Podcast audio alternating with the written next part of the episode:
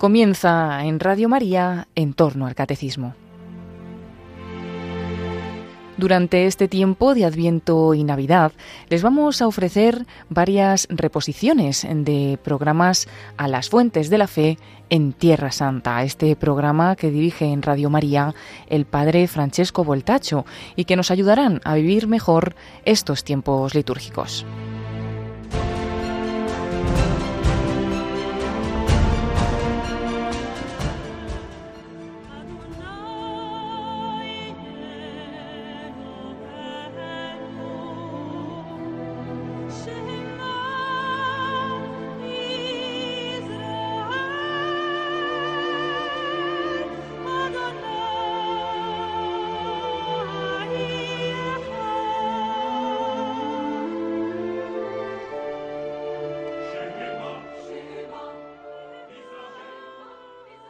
Queridos amigos de Radio María, hola a todos, muchos saludos de aquí, de Tierra Santa, del Monte de las Bienaventuranzas. Eh, hoy vamos a hablar de la Virgen María como mujer judía y madre del Mesías, entonces vamos a, profundizar el trasfondo judío que ilumina la figura de la Santa Virgen María. Ya hemos hablado en, eh, eh, en otras ocasiones de esto, pero eh, quiero subrayar cómo eh, este trasfondo judío puede ayudarnos a entrar más y más en los misterios de nuestra fe y ahora específicamente en la figura de la Santa Virgen María.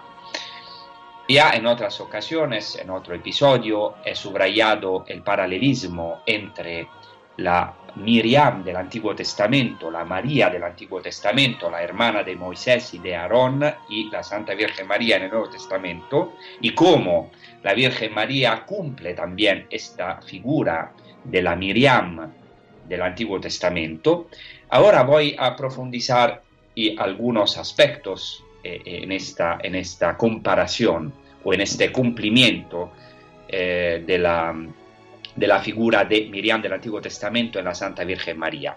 Según la antigua tradición judía, Israel recibe gracias especiales mediante los méritos de los patriarcas, de las matriarcas y de, los gran personajes del Antiguo Testamento y también mediante los méritos de Miriam del Antiguo Testamento.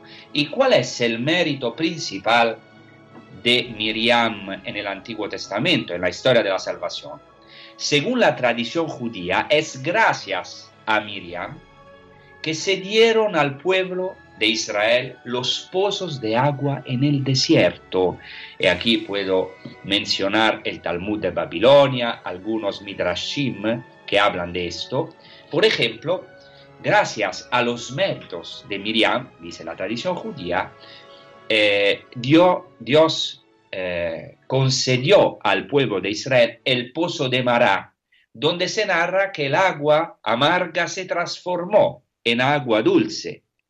Entonces, es importante considerar que la riqueza de estas tradiciones estuvo presente en la mente de María, quizá junto a otras tradiciones judías que no nos han llegado esto es importante porque Miriam de Nazaret era una mujer judía y ciertamente se apoyaba en su madre, la Miriam del Antiguo Testamento, aquella que junto con sus hermanos Moisés y Aarón condujo a su pueblo de la esclavitud a la libertad en todo este camino maravilloso del desierto, el camino pascual, de la esclavitud del Egipto, del Mitzrayim, como se dice en hebreo. Mitzrayim, Egipto, en hebreo eh, contiene la palabra eh, según los rabinos, que quiere decir la angustia, de la angustia del Egipto a la libertad. Entonces, al igual que gracias a Miriam le fue dada el agua a Israel en el desierto, así la Virgen María que nos acompaña en el desierto de esta vida ha sido instrumento de salvación para todos nosotros, camino de salvación, porque ella nos ha dado la roca de la que brota el agua viva, que es nuestro Señor Jesucristo, como dice San Pablo, que no por acaso es un rabino que se expresa algunas veces en modo midrásico, Entonces dice San Pablo sobre los israelitas en la primera carta a los Corintios, capítulo 10, versículo 4, refiriéndose a los israelitas, y todos bebieron la misma bebida espiritual, pues bebían de la roca espiritual que les seguía y esta roca era Cristo. También hay otro aspecto que podemos profundizar. Bueno, hay muchos, pero aquí voy a profundizar tres aspectos al comienzo de este episodio. El segundo aspecto que podemos profundizar es que señalan los rabinos en el libro de los números que la muerte de Miriam en el Antiguo Testamento, el libro de los números, está narrada inmediatamente después de las leyes sobre las cenizas de la vaca roja y el ritual de las aguas lustrales. Eso es muy importante. Los rabinos subrayan mucho ese detalle.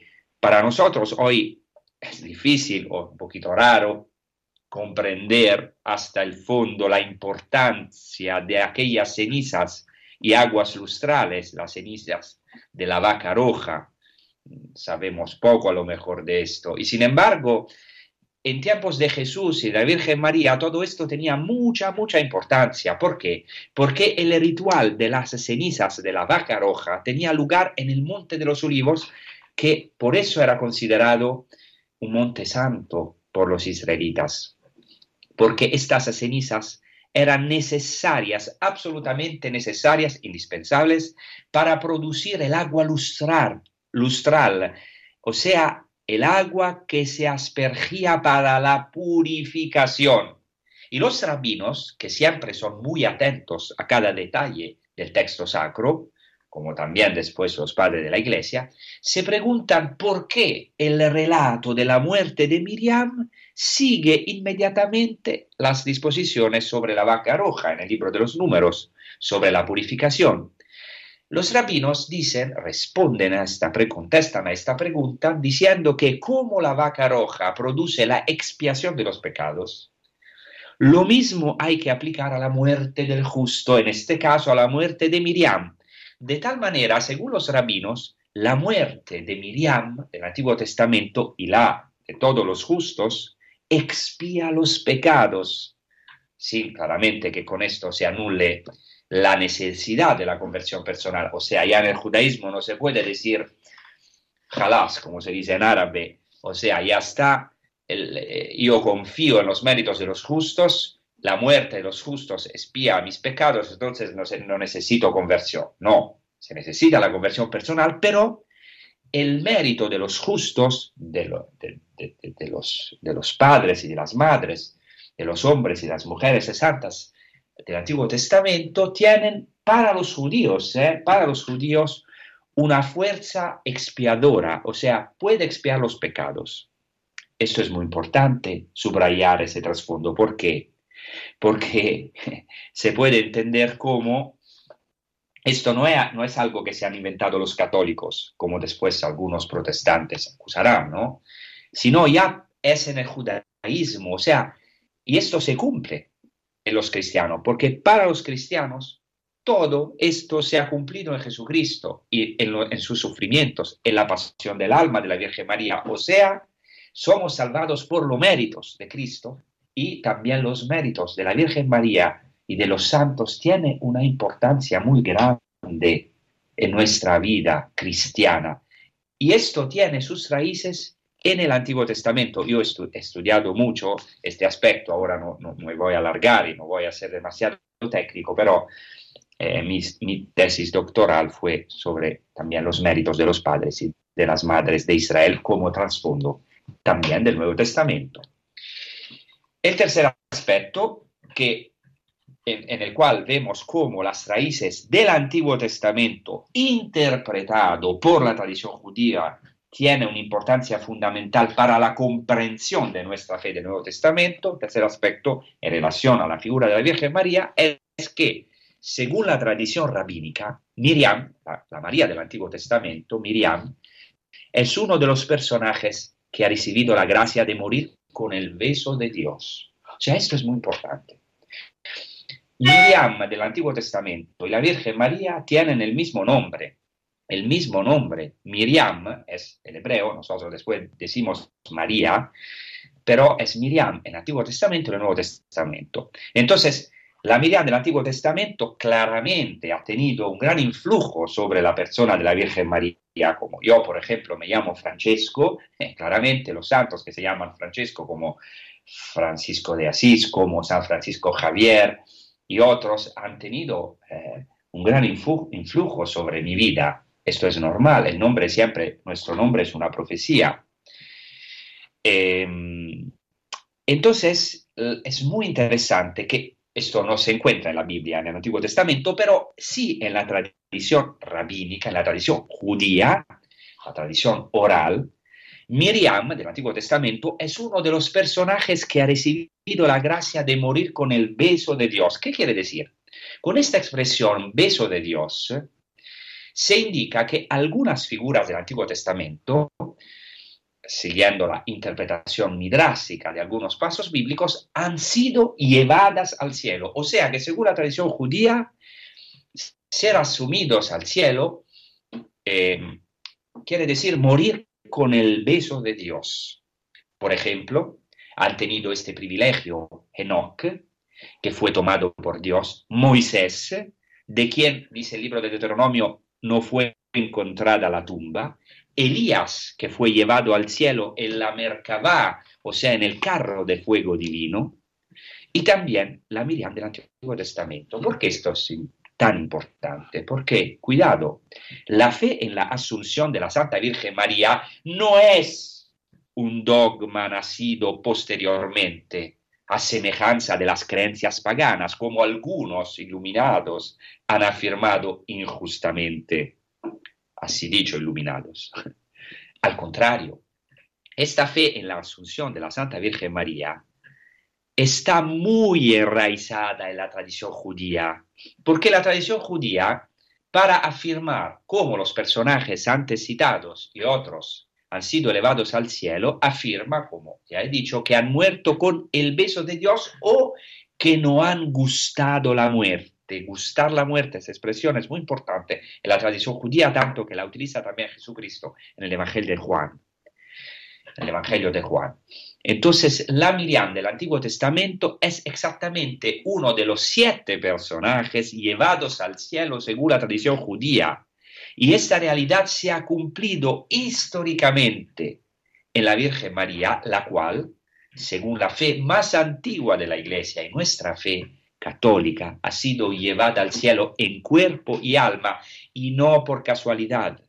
Uno de los escritos judíos, judío cristianos más antiguo, apócrifo, pero esto muy ortodoxo, es el Transitus Mariae o Dormitio Mariae, o sea, el, el tránsito de María al cielo. Y el primer testimonio, fijaos, de la fe en la asunción de la Virgen aparece en, este, en estos relatos apócrifos, en este relato apócrifo titulado Tránsitos Mariae, que puede ser del cuarto siglo, pero cuyo núcleo originario se remonta a los siglos segundo y tercero y, y eh, es demostrado que en este apócrifo, Tránsitos María, un apócrifo cristiano, eh, hay toda una forma de expresarse judía, es, está relleno de tradiciones judías. Entonces es un escrito judío cristiano, o sea, quiere decir que los primeros judíos que abrazaron a Jesucristo, eh, los primeros judíos cristianos ya tenían una fe sólida en la asunción de la Virgen María y esto todo en el trasfondo de la Miriam del Antiguo Testamento que había muerto con el beso de Dios, o sea, fue elevada al cielo, según la tradición judía. Y este apócrifo Tránsitos María es maravilloso, os invito a leer este apócrifo, sobre todo eh, cuando estamos en proximidad de la, de la solemnidad de la Asunción de la Virgen María, porque es muy interesante, ha influenciado mucho también eh, los padres de la Iglesia y también eh, toda nuestra tradición cristiana y católica. Eh, entonces, eh, así para meditar también este aspecto tan importante en el trasfondo del Antiguo Testamento, ahora haremos una pausa musical y vamos a escuchar este canto tomado, retomado del libro del Apocalipsis al capítulo 12, un canto de, de Kiko Argüello que se titula Una gran señal.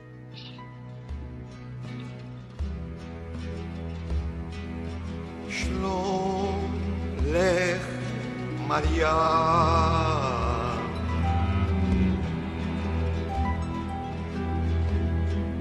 Maliaz ai uso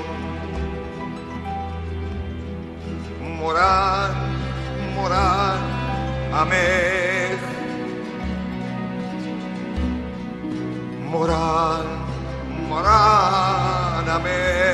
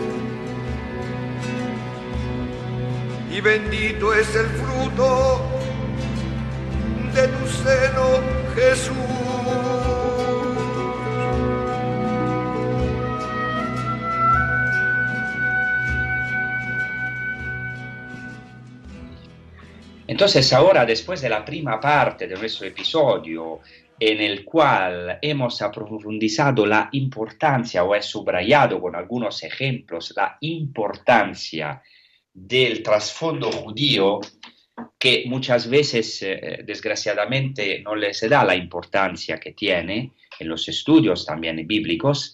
Después de esta eh, introducción, vamos a decir, de, primer, de, la primera parte, ahora entramos en el vivo de nuestro episodio de hoy, que queremos remontar a las fuentes de la Virgen María y de la Sagrada Familia de Nazaret, o sea, intentar ver María como mujer judía y madre del Mesías entonces, para remontar a estas fuentes de la Virgen María, es necesario que consideremos aquellos que fueron los tres lugares fundamentales de su vida religiosa, o sea, el templo, la sinagoga y la casa. O sea, los tres lugares fundamentales de la vida judía en tiempos de Jesús eran tres, podemos decir, el templo, la sinagoga y la casa.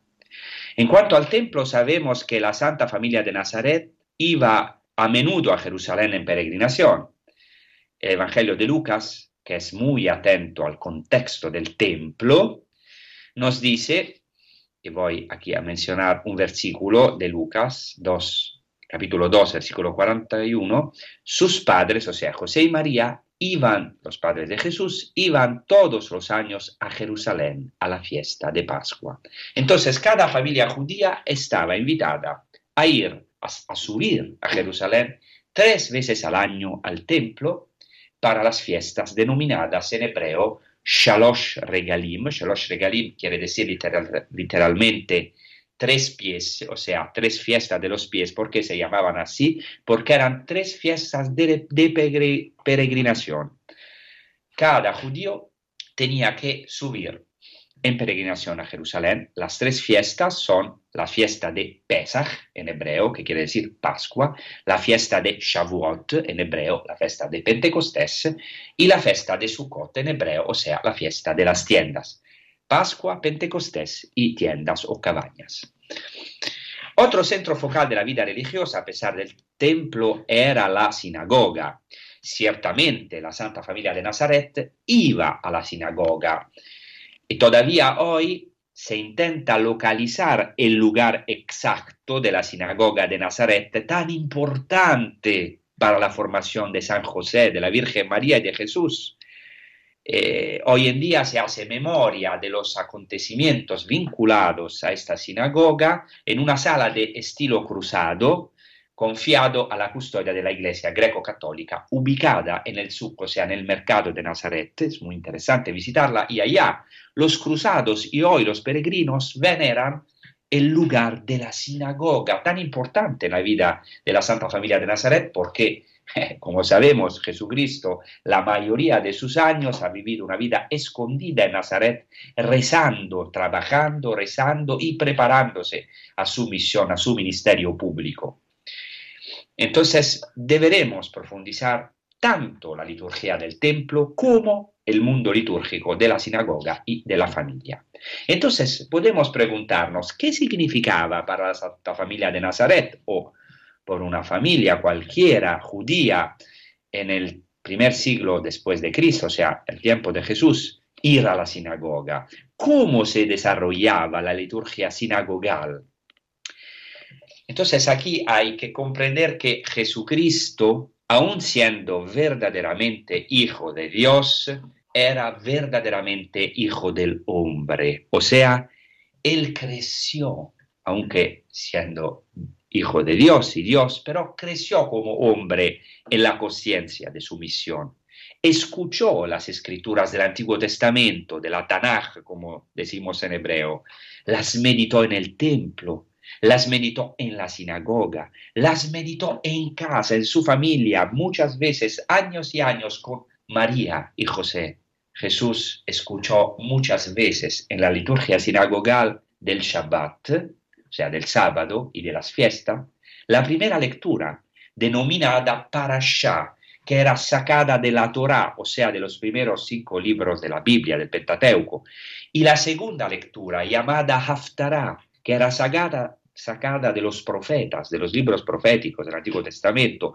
Y esta es precisamente, estas dos lecturas de la mañana del sábado, son la estructura más antigua de nuestra liturgia de la palabra, de la, una liturgia de la palabra heredada por la primera iglesia, espontáneamente. Entonces la Santa Familia escuchó y conoció bien las escrituras claramente, por ejemplo, el paso profético del cuarto canto del siervo del Señor, que dice, entre otras cosas, despreciable y deshecho de hombres, varón de dolores y sabedor de dolencias, despreciable y no le tuvimos en cuenta, y con todo eran nuestras dolencias las que él llevaba y nuestros dolores los que soportaba, como un cordero al degüello era llevado.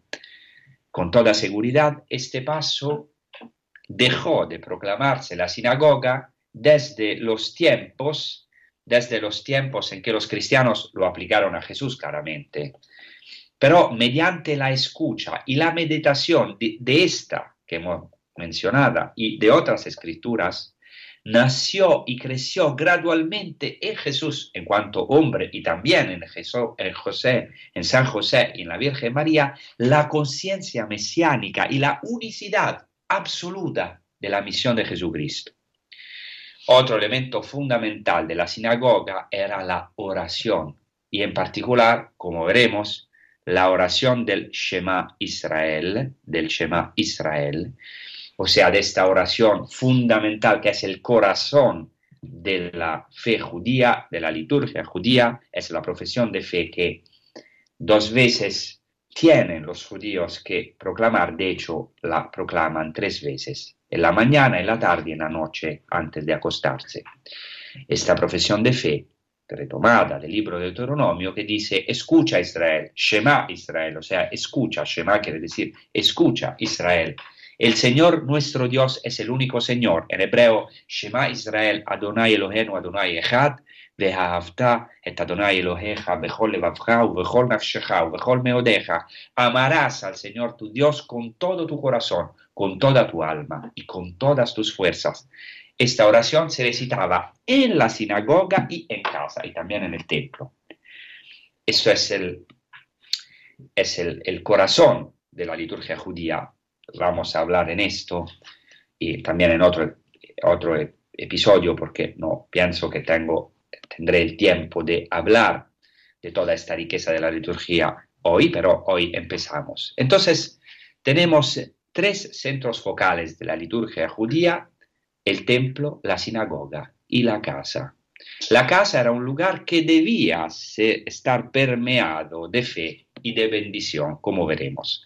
Entonces, antes de todo, vamos a ver el asunto de las bendiciones cotidianas. O sea, cada judío es obligado a hacer por lo menos, decimos obligado, pero es un placer, tiene que ser un placer, es obligado a proclamar por lo menos 100 bendiciones cada día.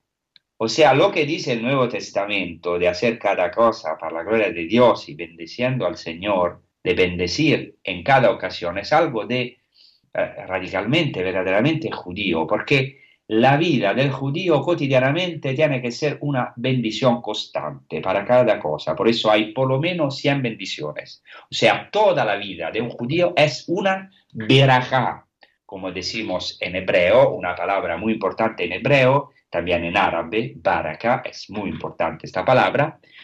Eh, quiere decir bendecir, bendición. O sea, toda la vida de un judío tiene que ser una liturgia, una liturgia de santidad, de bendición. ¿Y cómo vivía esta joven mujer judía? Esta es la pregunta. Miriam, María, la Santa Virgen María, su vida cotidiana en casa. Aunque los evangelios nos refieran todo lo que es necesario para nuestra salvación, sin embargo, no nos lo, relatan todo. O sea, no relatan todo los evangelistas, como afirma Juan en la conclusión de su evangelio. Dice, Jesús realizó en presencia de los discípulos muchas señales que no están escritas en este libro. Estas han sido escritas para que creáis que Jesús es el Cristo, el Hijo de Dios, y para que creyendo tengáis vida en su nombre. ¿Qué quiero decir? Quiero decir que los evangelistas nos han transmitido todo lo que es necesario para nuestra salvación. No necesitamos más, no necesitamos más revelaciones que añaden. Las revelaciones privadas nos ayudan a iluminar algunos aspectos de la fe que ya hemos recibido, de la única revelación. Entonces, hemos recibido todo. Entonces, pero los evangelistas no han referido todo, o sea, no se detienen sobre los particulares de la vida cotidiana, especialmente porque a lo mejor estaban conocidos por los primeros destinatarios del Evangelio. Entonces, es interesante conocer el trasfondo judío, los lugares, todo lo que pertenece al ambiente, al trasfondo del Nuevo Testamento para entrar más profundamente en la riqueza inmensa, infinita abismal, podemos decir, de la revelación y del misterio de Jesucristo. Entonces, cada mañana, Miriam, María, como hacen hasta el día de hoy las mujeres judías religiosas, cuando se despiertan, recita una bendición. O sea, esto no es para, solamente para las mujeres, sino que cada judío tiene que bendecir desde la mañana, desde el primer momento. Eh, y también las mujeres. Entonces, como hemos dicho, en el judaísmo la vida cotidiana está repleta de bendiciones. La misma existencia del judío debe ser una verajá, una bendición. Abraham no solamente, no solo hereda la bendición divina y la transmite, no solo recita las bendiciones, sino que está destinado en su misma persona a ser una verajá, una bendición para su pueblo y para todas las naciones. Entonces, el judío tiene que bendecir a Dios, es llamado a bendecir a Dios muchas veces en el día, y no solamente esto, para que Él sea una bendición, no solamente para Israel, su pueblo, sino también para los Goim, para todas las naciones.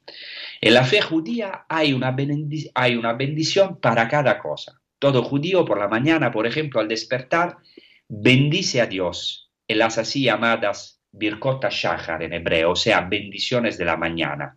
Entonces tiene que bendecir por la vida, por la vista, fijaos, por la inteligencia, por la capacidad de movimiento e incluso por la posición erecta del cuerpo. Esta última bendición ilumina, entre otras cosas, el milagro de Jesús que endereza a una mujer encorvada durante muchos años en el Evangelio de Lucas y que no podía entrar de lleno en la bendición y la alabanza. Fijaos que cada mañana el judío o también la mujer judía bendice a Dios para la posición erecta del cuerpo y esta mujer en el Evangelio es encorvada, o sea, no puede entrar en esta bendición. En el judaísmo existe una bendición por el vestido, por la luz e incluso por la estabilidad de la tierra, una cosa que normalmente nosotros no pensamos. O sea, también las cosas cotidianas que nosotros damos así, por hechas ya, y no, no nos damos cuentas. O sea, la tierra está firme porque Dios continúa su creación cada día, sosteniéndola en su ser. Entonces, por eso los judíos tienen una bendición por la estabilidad de la tierra. Se debe dar gracias a Dios también por la capacidad de caminar. Encima, mientras el hombre y la mujer se ciñen, por la mañana se ciñen los vestidos, deben alabar a Dios por el don de la fuerza. En definitiva, todo judío piadoso debe recitar al menos 100 bendiciones al día para que toda su vida sea una liturgia de alabanza a Dios. Para dar un último ejemplo muy concreto que pueda ayudar a entender la importancia de bendecir a Dios, de glorificarlo, hasta en las cosas más insignificantes o mínimas de la vida cotidiana, fijaos que hay una bendición incluso cuando se va al baño. No sé si nosotros bendecimos a Dios cuando vamos al baño. Eh, todo judío debe recitar la siguiente oración cuando hace sus necesidades. Así, lo voy literalmente voy a recitar esta bendición. Bendito eres tú, Señor, Dios nuestro, Rey del universo, que has formado en el cuerpo orificios y cavidades, porque está revelado y es conocido ante el trono de tu gloria que si uno solo de ellos se obstruyera o se abriera, no sería posible subsistir siquiera una hora solamente. Fijaos, esta oración es muy interesante, ¿no? Eh, se bendecide, se, glorifica a Dios porque ha formado en el cuerpo cavidades, orificios. Porque si uno solo de ellos se obstruyera o se abriera, no sería posible vivir ni siquiera una hora. No sabemos claramente si en el tiempo de Jesús todas estas bendiciones ya estaban fijadas o se recitaban como hoy, en efecto, es muy interesante que en el tiempo de Jesús parece que no existían los libros de oración y que estaba prohibido poner por escrito las oraciones litúrgicas. ¿Por qué? Porque las oraciones litúrgicas eran consideradas parte de la Torah oral, oral o sea, como se dice en hebreo, Torah shebe al pe, literalmente la Torah que está en la boca, o sea, la Torah, la Torah que se repetía la ley que se repetía oralmente.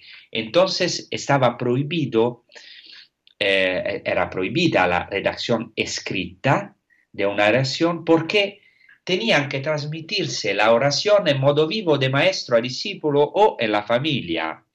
Así las oraciones y las bendiciones se transmitían de maestro a discípulo y de padre a hijo, de madre a hijo.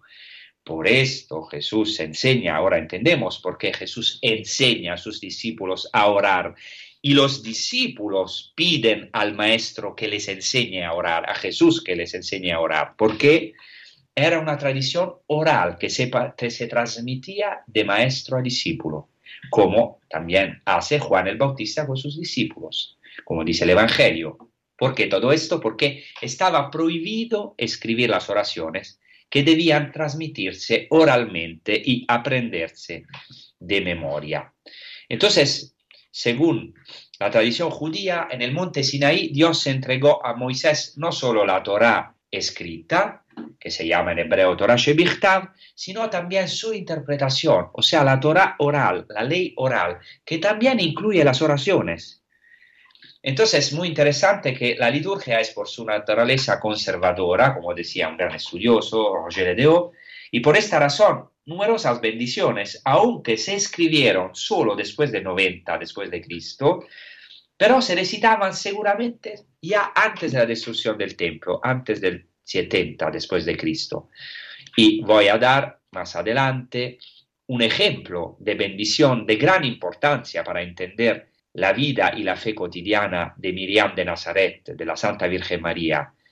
Eh, eh, pero ahora quiero dejar clara una cosa, la vida de Miriam estaba llena de bendiciones. Y es precisamente por esto que en ella, en la Santa Virgen María, explota el maravilloso himno del Magnificat, que es toda una bendición. La vida de la bendita entre todas las mujeres era una vida de bendición, porque ella, en las huellas de Abraham, era y es una bendición para Israel y para todos los pueblos. Ahora haremos una pausa y vamos a escuchar el canto del Shema Israel, compuesto por eh, Giorgio Filippucci, lo vamos a escuchar en hebreo y es cantado por nosotros el Seminario Redentoris Mater de Galilea. Gracias. שלום לך מרים מאת החסד, אדוני עמך, ברוכת בנשים וברוך פרי בטנך ישועה. מרים הקדושה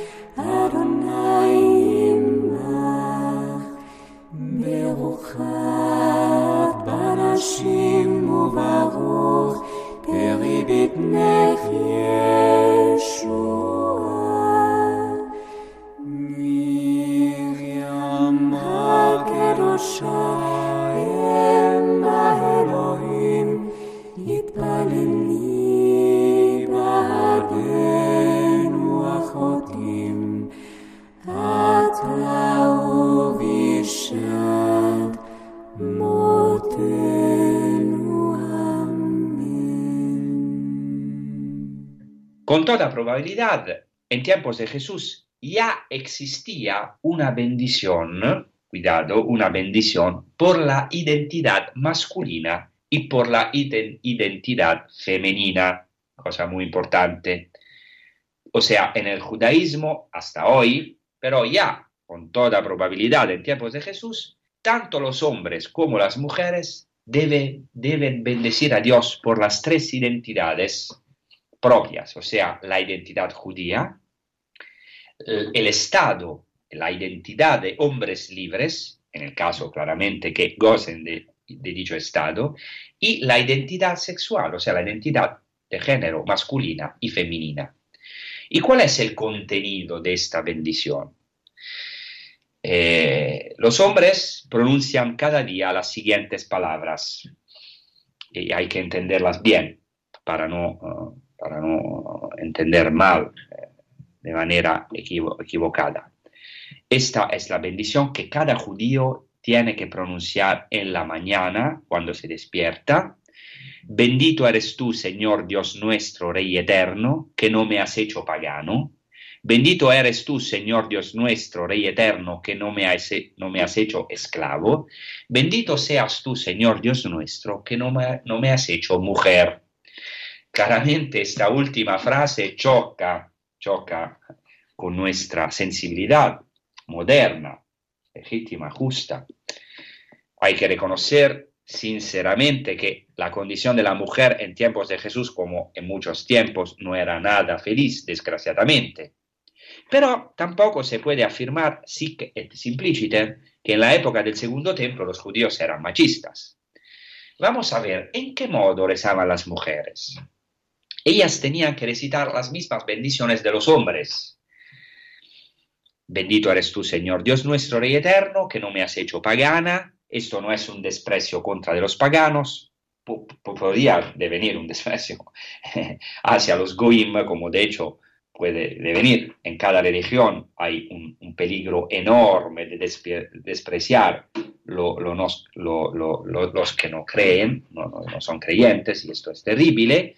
Pero de hecho era una bendición para ser judío. Entonces, bendito eres, también las mujeres rezaban como los hombres, bendito eres tu Señor, Dios nuestro, Rey eterno, que no me has hecho pagana. También recitaban la segunda bendición, bendito eres tu Señor, Dios nuestro, Rey eterno, que no me has hecho esclava. Y como tercera bendición, las mujeres de Israel añadían las siguientes palabras, o sea, no rezaban como los hombres, claramente, bendito seas tú, Señor Dios nuestro, que, que no me has hecho mujer, sino que rezaban bendito aquel que me ha hecho según su voluntad. Todavía hoy rezan, Baruch Sheasani Kirzono, bendito aquel que me ha hecho según su voluntad. Entonces, aunque eh, no, no, no, nos gusta mucho ¿no? esta bendición, pero es interesante profundizarla. ¿Por qué? Porque con toda probabilidad yo estoy convencido de esto, dichas oraciones son antiguas y se remontan al menos a la época de Jesús. Y eso es muy importante para entender lo que dice San Pablo en la carta a los Gálatas.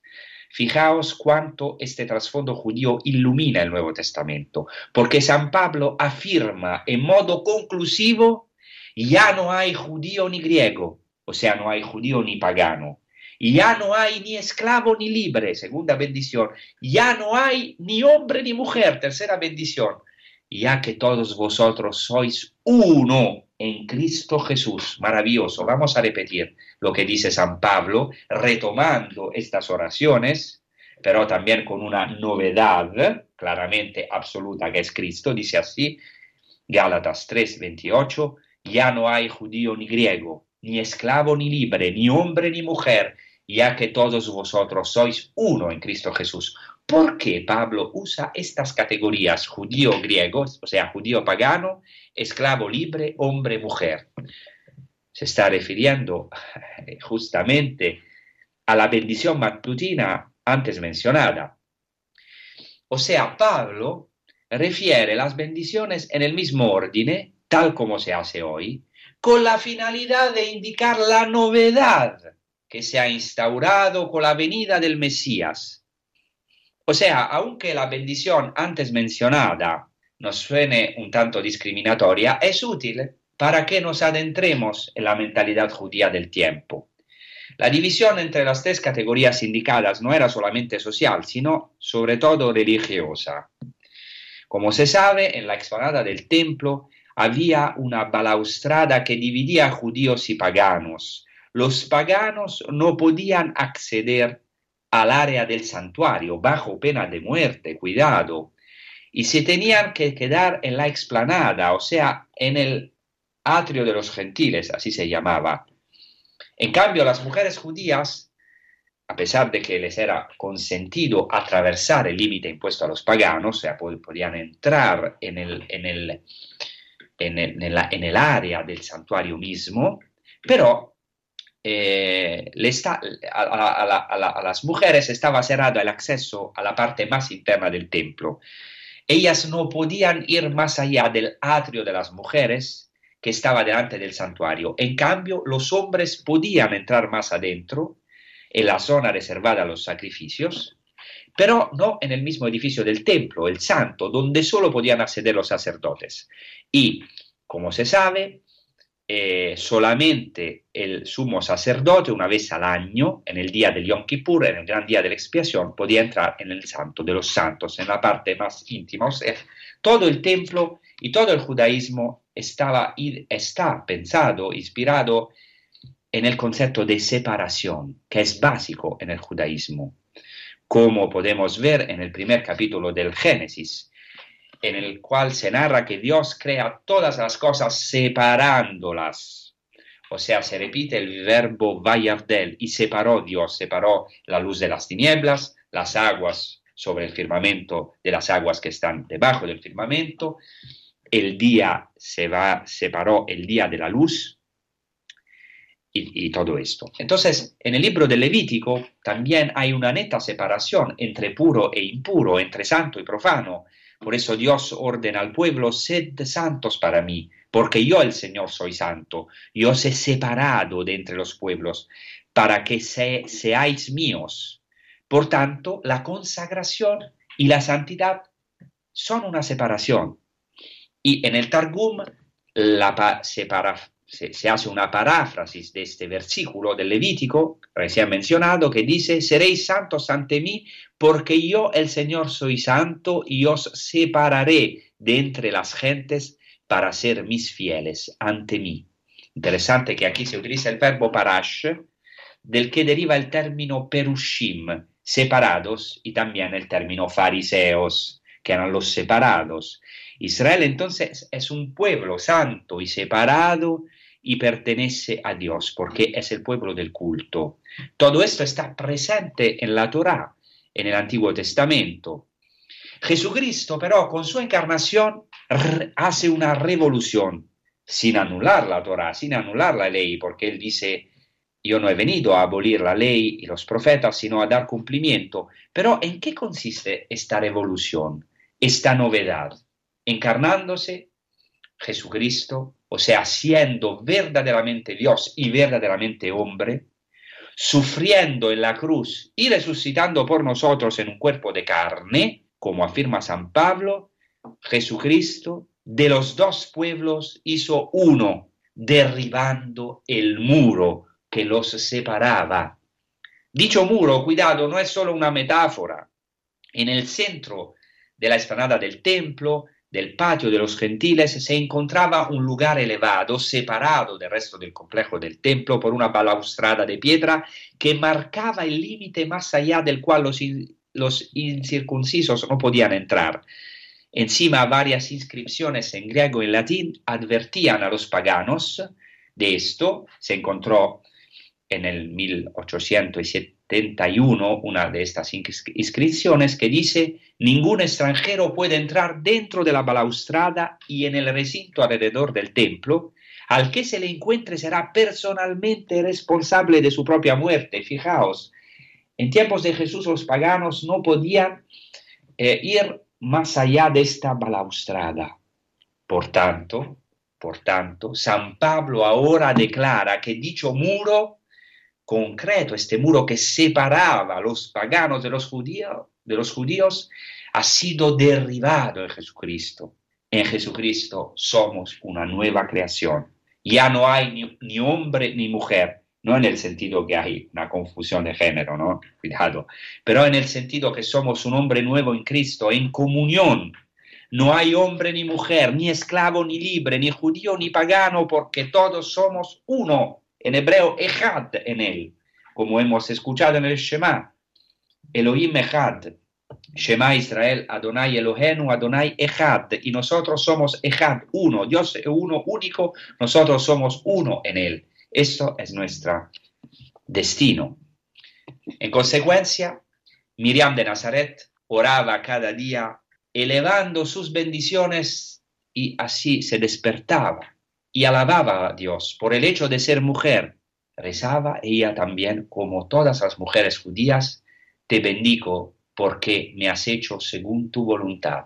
Es muy importante entrar en estas oraciones eh, del tiempo de Jesús. Claramente, Miriam de Nazaret no rezaba el rosario, no se iba a misa cada día, sino que rezaba como cada mujer judía y rezaba así cada mañana, te bendigo porque me has hecho según tu voluntad.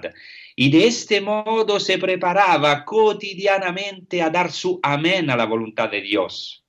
En efecto, al anuncio del ángel de Dios, María responde, hágase en mí según tu palabra, según tu voluntad. Cada día rezaba así. Cuidado, no se trata de un fiat voluntarista, hágase, como yo eh, digo sí, amén, sino es un encomendarse con confianza a la gracia de Dios que hace maravilla, que hace maravillas en María y en nosotros. En María, nosotros también podemos responder, hágase en mí según tu palabra, o sea, que tu palabra haga maravillas en mí. Entonces, eh, en esto nosotros queremos entrar más y más, más y más en las bendiciones de la Santa Familia de Nazaret. Queremos centrar en su vida íntima, porque, y esto es un asunto muy importante, un aspecto muy importante que quiero subrayar al final de este episodio, para llegar a la divinidad de Jesucristo tenemos que pasar a través de su santa humanidad. Entonces, amar el trasfondo, los lugares santos, aunque no sea necesario visitarlo, podemos ser cristianos en cada lugar, porque los verdaderos adoradores adoran a Dios en espíritu y verdad y no en un lugar concreto, pero conocer los lugares santos, conocer todo el trasfondo, las escrituras, el, trasfondo de las escrituras, la, la, tradición oral judía y todo también los idiomas antiguos, el trasfondo griego, es todo un amor a la humanidad de Cristo, a la humanidad de San José y la Virgen María, de la Santa Familia de Nazaret, y a través de esta humanidad nos enamoramos de Cristo y de Dios, porque a través de su carne, de su humanidad, podemos nosotros romper este muro que nos separa entre nosotros y también eh, nos separa de Dios, eh, porque en esta imposibilidad, en este muro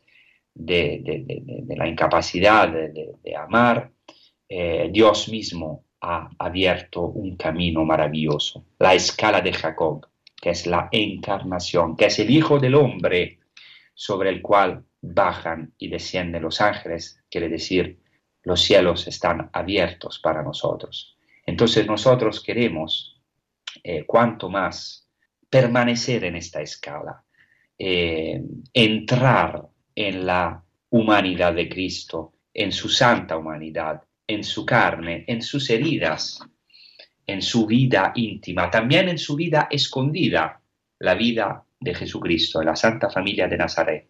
Entonces, por eso queremos ir a nuestras fuentes, porque nosotros hemos nacido en Sion, o sea, hemos nacido en, eh, en, eh, en, los lugares santos, en la tierra santa, en la Santa Familia de Nazaret.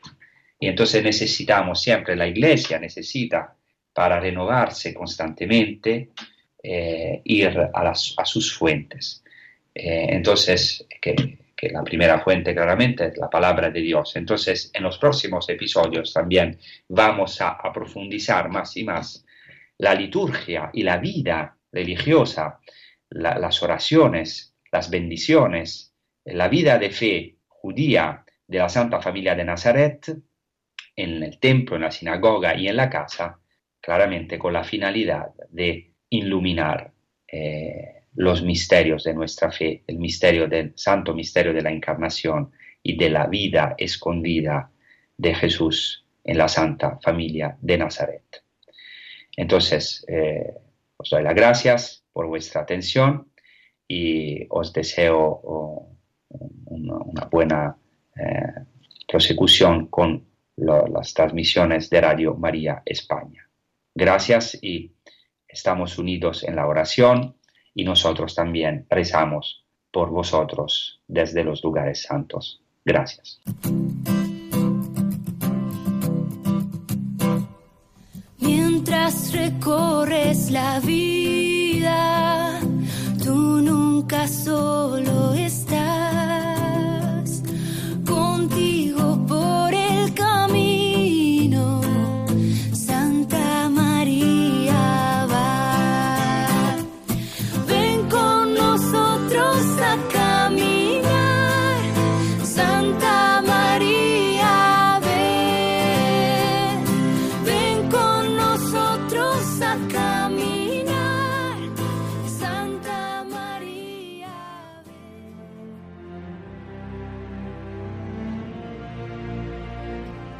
Así finaliza en Radio María en torno al catecismo.